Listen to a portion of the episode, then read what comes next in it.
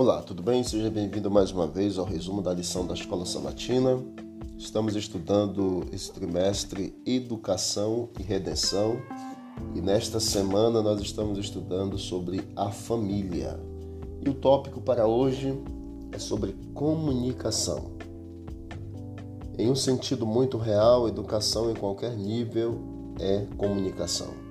O professor tem conhecimento, sabedoria, informação, fatos, o que quer que seja, para transmitir ao aluno. Alguém repleto de conhecimento deve ser capaz de comunicá-lo a outras pessoas. Caso não seja capaz de fazê-lo, de que serve tudo o que ele sabe?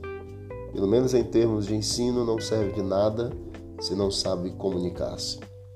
Comunicação não é apenas o que dizemos. Comunicação envolve como dizemos e também envolve o momento em que dizemos. Isso é importantíssimo para uma boa comunicação. Um bom ensino também ele funciona no nível emocional e pessoal. No caso da família como escola, isso é muito importante. Um bom relacionamento deve ser estabelecido entre o aluno e o professor, entre os pais e os filhos. Os relacionamentos são estabelecidos e desenvolvidos por meio da comunicação.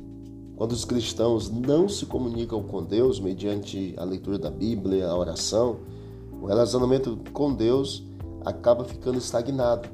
As famílias precisam de orientação divina se quiserem também crescer na graça e no conhecimento de Cristo.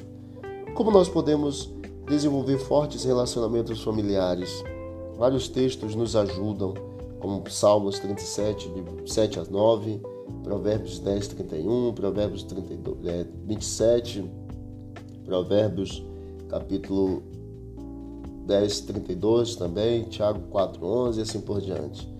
Alimentando a paciência, o amor, renunciando o ódio e a maledicência é uma forma de nós fortalecermos os nossos relacionamentos familiares.